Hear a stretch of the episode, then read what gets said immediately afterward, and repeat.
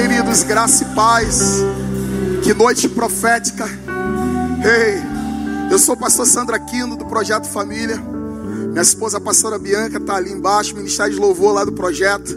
Me acompanham alguns discípulos lá da nossa casa.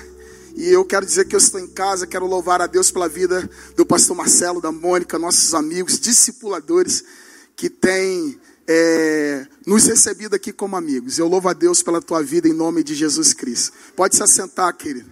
Ele disse para mim, Santos, sobe lá, eu não vou te apresentar, porque eu creio que eu estou em casa, em nome de Jesus Cristo. Meus amados, eu creio que vocês receberam ontem tremendamente aqui nesse lugar, amém? Quantos estiveram aqui ontem nesse lugar? Diga glória a Deus. Quantos receberam uma palavra profética ontem aqui? Levanta a tua mão assim, eu recebi. E nós vamos continuar. Mateus, me ajuda. Vai tomar água vai voltar. Queridos, e hoje eu creio que nós vamos dar continuidade àquilo que lá no final, preste atenção, aquele que começou a boa obra, ele vai aperfeiçoar até a vinda de Cristo Jesus.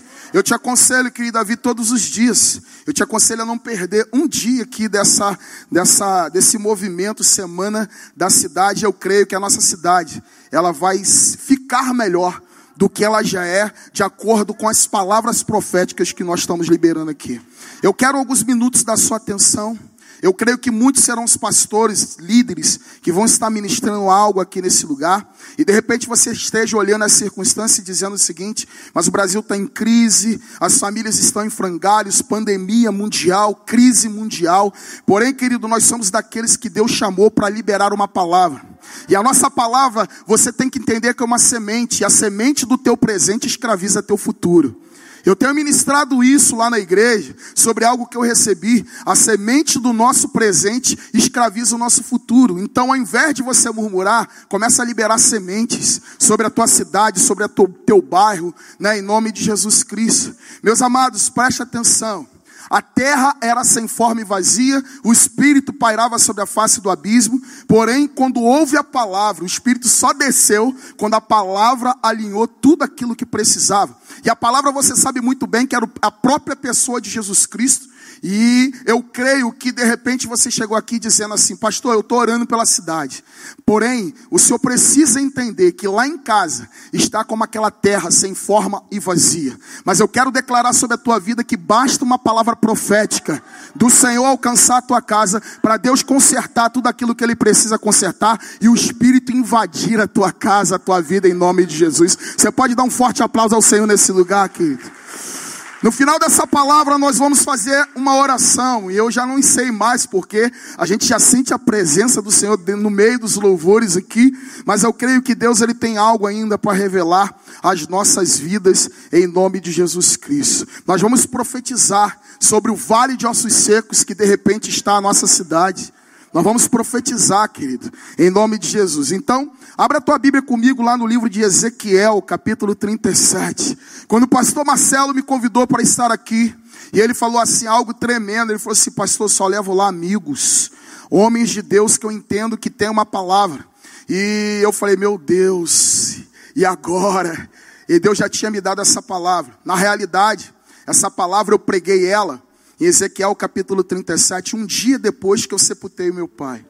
Minha mãe está ali, essa guerreira, Diaconisa Eunice, está aqui comigo hoje, está firme, mas essa palavra Deus colocou no meu coração um dia depois que eu sepultei meu pai.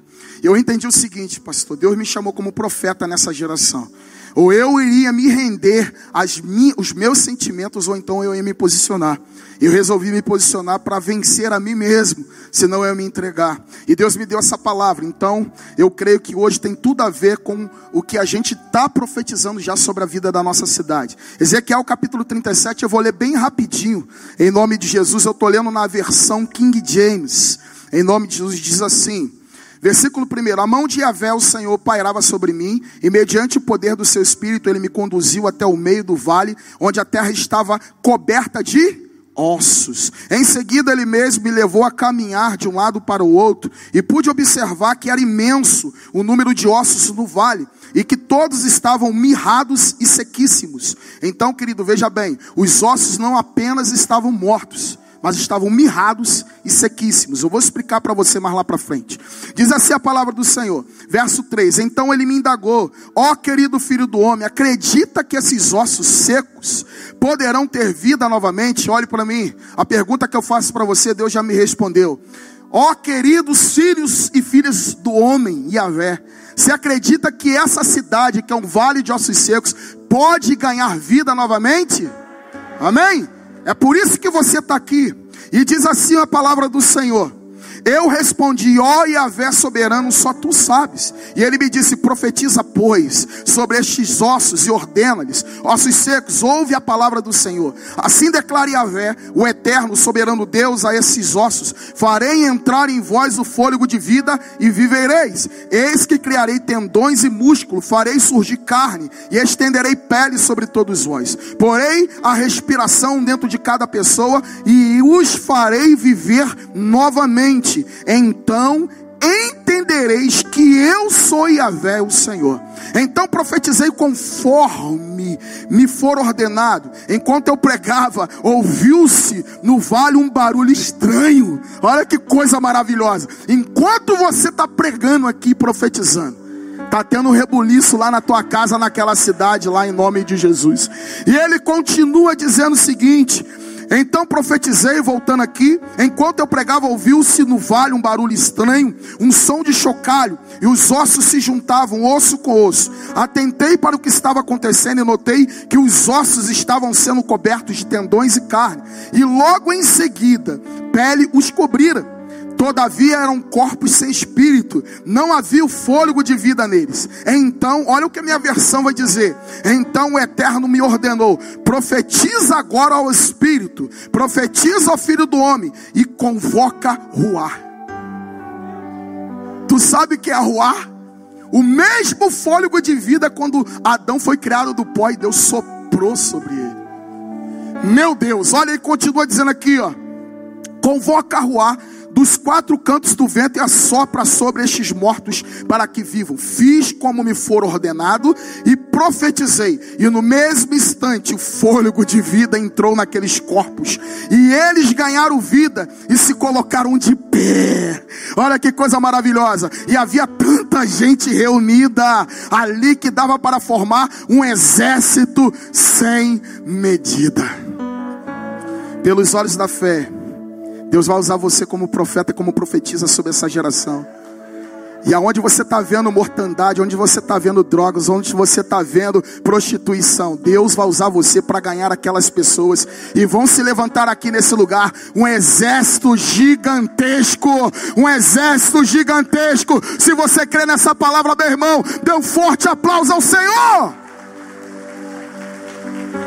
Amados, eu quero ser breve aqui. Porque eu tenho aprendido com esses pastores o, a questão da gente valorizar o tempo né, das pessoas, a gente falar aquilo que Deus mandou a gente falar, e no momento que eu não tiver mais nada de Deus para falar, eu não posso ficar aqui enchendo vocês.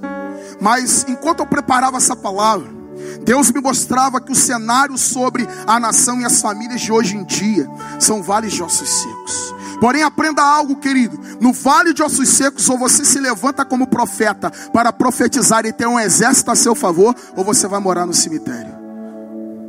Eu quero voltar a dizer para você essa palavra no vale de ossos secos. Ou você se posiciona como profeta, ou então você vai morar no cemitério. Porém, nós não fomos feitos para morarmos em cemitérios. Deus nos fez para termos um grande exército a nosso favor. Então não existe outra escolha a não ser se posiciona e profetiza. Queridos, o contexto daquela época o profeta Ezequiel tinha uma tarefa árdua de proclamar a mensagem de Deus nas tumultuadas e hostis ruas da Babilônia. Ele foi levantado para pregar para aqueles que estavam exilados. A sua missão era alcançá-los. Embora essas pessoas estivessem a milhares de quilômetros de distância da terra prometida e do templo, Deus não os deixaria sem informações. Ele enviou então Ezequiel para advertir, exortar, consolar e dar esperança. Aquele povo estava a milhares de quilômetros da sua terra natal. Eles estavam exilados. Eles estavam ali, querido, padecendo uma situação muito difícil. Porém, querido, Deus não deixa o povo dele sem esperança. Amados, Ezequiel é levado a um vale de ossos secos, aonde os ossos não apenas estão secos, mas estão esbranquiçados. Eles se juntam, recebem carne e voltam à vida. Essa ilustração aqui, querido, essa visão ilustra o poder e a promessa de Deus de restaurar e avivar um povo morto. Deus estava falando para Ezequiel: Eu tenho poder, Ezequiel, para poder restaurar e avivar um povo que está morto. Queridos, olha que interessante. Quando Deus mostra os vale, o vale de ossos secos e brancos para o profeta, aqueles ossos não apenas estavam mortos. Fale para a pessoa que está do teu lado. Aquele vale de ossos secos não apenas estavam mortos, mas ainda assim, querido, quando fala brancos, esbranquiçados, secos, estavam expostos à vergonha. Ou seja, o inimigo era terrível, não apenas ele matava, mas expunha a vergonha. E de repente esse seja o cenário da nossa cidade, do nosso bairro. A gente anda por aí nas caminhadas e ao invés de profetizar, a gente murmura. Infelizmente, eu aprendi isso com o pastor Douglas Gonçalves, que ele fala o seguinte: a murmuração é a intercessão do inferno. Então, quando você estiver na sua caminhada, ao invés de você murmurar, estenda a sua mão de profeta e começa a profetizar que no lugar daquela barricada vai ter livre acesso, que no lugar daquele menino que está com o fuzil vai ter alguém com a Bíblia pegando o Evangelho e vidas serão salvas pelo poder do nome de Jesus. Ah, queridos, qual era a situação daquela nação? Obrigado, querida. Naquele período de exílio, primeiro, de morte emocional e morte espiritual. Eles estavam afastados da sua pátria, suas famílias, seu lugar para cultuar, que era o templo, e automaticamente eles estavam se sentindo longe de Deus. De repente você chegou aqui assim, morto emocionalmente e espiritual, espiritualmente. Outra coisa, eles estavam sem esperança.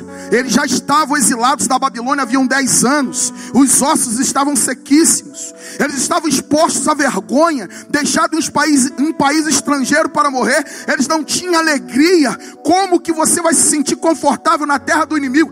Ei, qual era o cenário daquela nação? Eles estavam mortos emocionalmente, espiritualmente. Eles não tinham esperança. Eles estavam expostos à vergonha eles estavam sem alegria, era só enterrar, não tinha mais jeito. Sim, tinha mais jeito, tinha um jeito, porque a palavra de Deus diz que nós somos povo dele. Nós somos a nação santa, o povo de propriedade exclusiva de Deus, e não importa onde você esteja, leve o tempo que levar, Deus não vai te abandonar. Dê um forte aplauso ao Senhor, querido. Leva o tempo que levar, o meu Deus é poderoso para restaurar, para trazer vida novamente. Esse era o cenário, querido, daquele povo. E Deus ele não desampara aquele povo. E olha que coisa tremenda. A primeira coisa que Deus trabalha é na visão do profeta. Fala para a pessoa que está do teu lado. A primeira coisa que Deus trabalha é na visão do profeta. Agora olhe para mim, sabe por que, que ele trabalhou na visão do profeta? Porque se o profeta perder a visão do alto, a voz do avivamento não chega no povo morto. Deus ministrou isso no meu coração. Se o profeta perder a visão do alto, Deus ele não chega com a voz dele lá naquele povo morto, naquela cidade morta. Então, querido, a primeira coisa que Deus está fazendo aqui nessa noite é restaurar a minha, a sua visão. O que Deus está dizendo para mim e para você aqui é que tem jeito sim. Você olha para Jardim Catarina, para de amaldiçoar Jardim Catarina, para de amaldiçoar São Gonçalo. Tem jeito sim.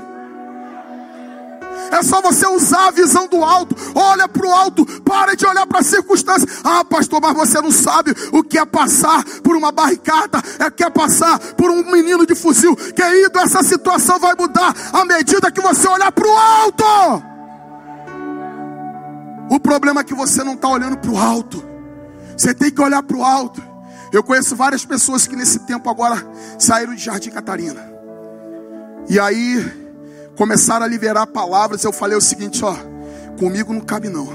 Se Deus te levou daqui, querido, boa sorte. Deus te abençoe aonde Ele te colocar.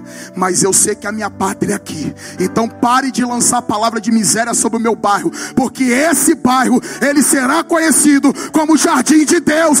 Esse bairro será conhecido como jardim de Deus. E às vezes a gente aceita. Às vezes a gente fica aceitando palavras, maldições que nos imponham maldições que vêm sobre a nossa vida, sobre a nossa família. Eu creio que tem jeito, Deus vai mudar essa cidade. Então a primeira coisa que Deus trabalha é na visão do profeta. Porque se o profeta perder a visão do alto, a voz do avivamento não chega ao povo morto. Deus mostra a situação do povo em visão ao profeta e o desafia: pode ganhar vida novamente esses ossos? Ou seja, essa nação poderá viver, ter vida novamente. E aí, o profeta sabiamente lança a responsabilidade através da sua fé para o Senhor. Ele diz o seguinte: Tu sabes, Senhor. E aqui eu aprendo algo extraordinário, igreja. O problema é que muitas das vezes nós queremos mudar alguma circunstância, o nosso bairro, a nossa rua, nós queremos mudar na força do nosso braço. E aqui o profeta está dizendo o seguinte: Senhor, tu sabes, na força do meu braço, Senhor, eu não vou conseguir, mas na força do braço de Deus, cemitério vai virar jardim, exército vai virar, é, povo morto vai virar um exército. Ele lança a responsabilidade para Deus. Tu sabes, Senhor, eu estou aqui para obedecer.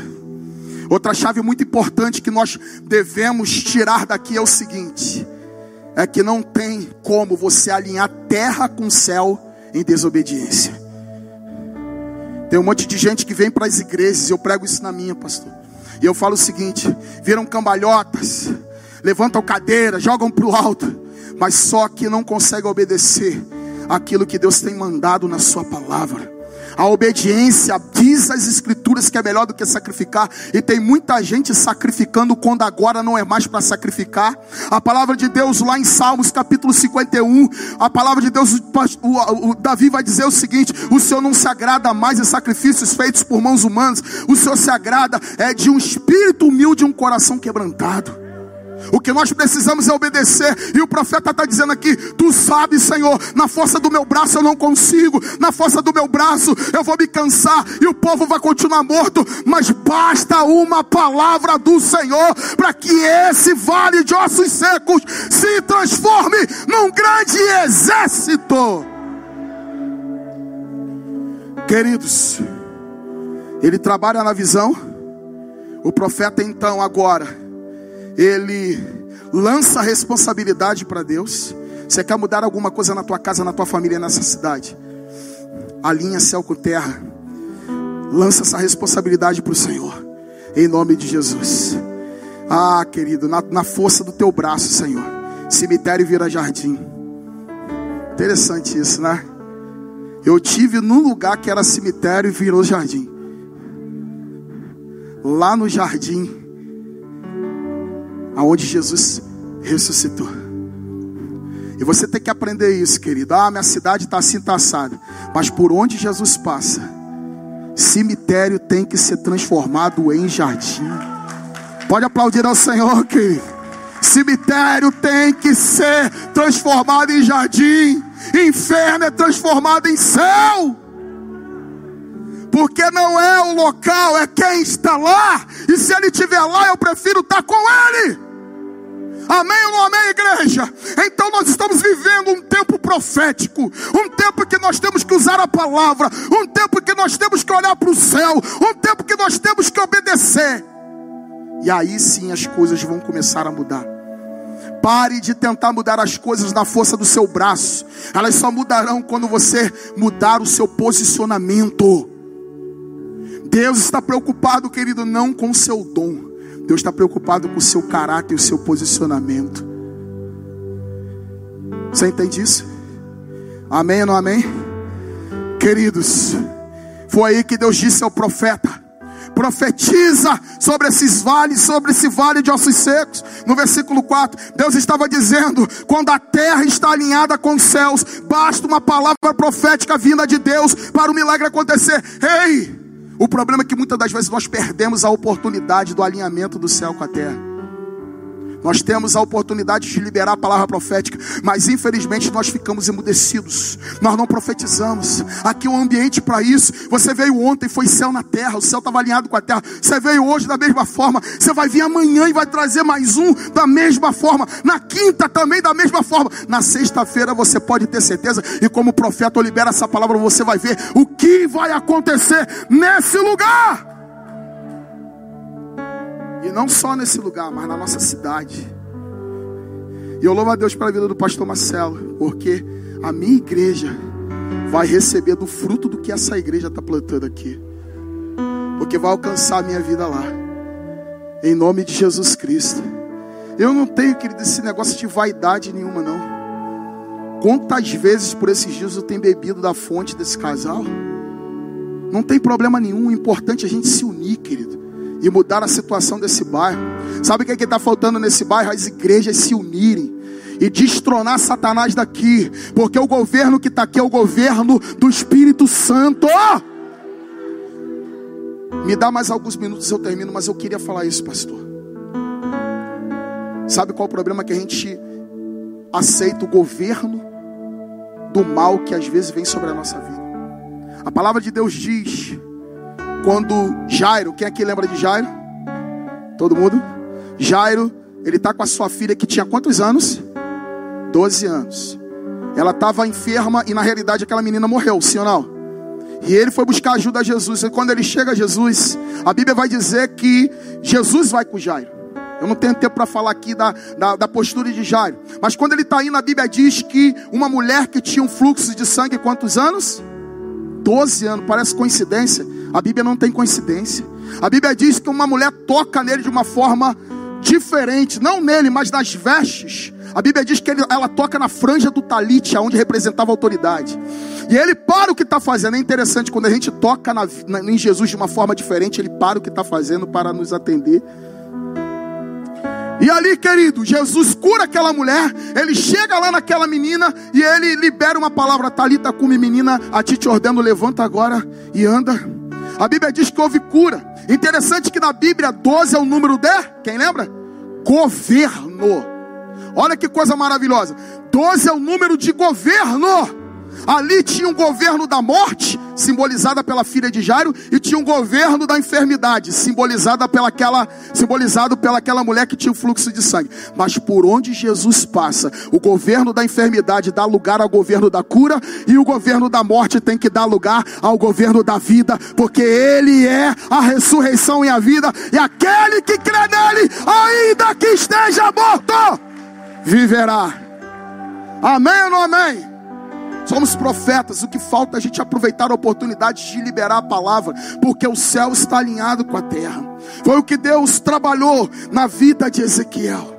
Quando a terra está alinhada com os céus, basta uma palavra profética vinda de Deus para o milagre acontecer.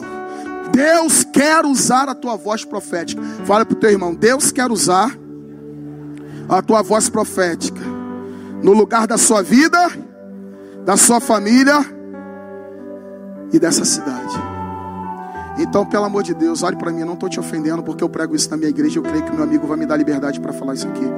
Pare de emprestar sua voz para amaldiçoar, para fazer fofoca, para poder trazer discórdia. E aprenda a usar a tua voz agora para profetizar a vida. Amém ou não amém? E aí, querido profeta profetizou. Foi aí que Deus fez algo tremendo ele disse o seguinte: profetiza. E ele profetizou, e começou a acontecer um reboliço. Houve um reboliço, porque eu já falei aqui no início: aonde Deus age, acontece reboliço. Pastor, você não sabe como está minha vida, minha família, essa cidade. Deus vai agir, vai fazer um reboliço. Porém, querido, veja bem, em nome de Jesus Cristo: reboliço sem espírito vira bagunça. Não é, pastor? Não adianta ter reboliço que vai virar uma bagunça. E aí Deus falou o seguinte: olha, sopra profetiza, ruá, o fôlego de vida. E foi aonde, querido, o profeta então começou a liberar essa palavra. Ele profetizou dos quatro cantos, vem ó Espírito, e aonde tinha um reboliço, aonde tinha bagunça, agora tinha um exército de pé. E aí, com o exército de pé, Deus ele mudou aquele contexto. Eu quero terminar minha palavra dizendo o seguinte: que tem jeito para nossa cidade. Tem jeito para o nosso bairro. Tem jeito para nossa família. A primeira coisa que Deus quer trabalhar no teu coração é a sua visão. Aonde você tem colocado a sua visão? Olhe para o céu, olhe para o olhe para cima. O salmista Davi no Salmo 121 vai dizer o seguinte: Eleva meus olhos para os montes e me pergunto de onde virá o meu socorro. Sabe por que, que ele falou isso? Porque era costume do povo de Israel sacrificarem nos montes. Eles não apenas iam levar sacrifício a Iavé, mas sacrificavam outros deuses pagões.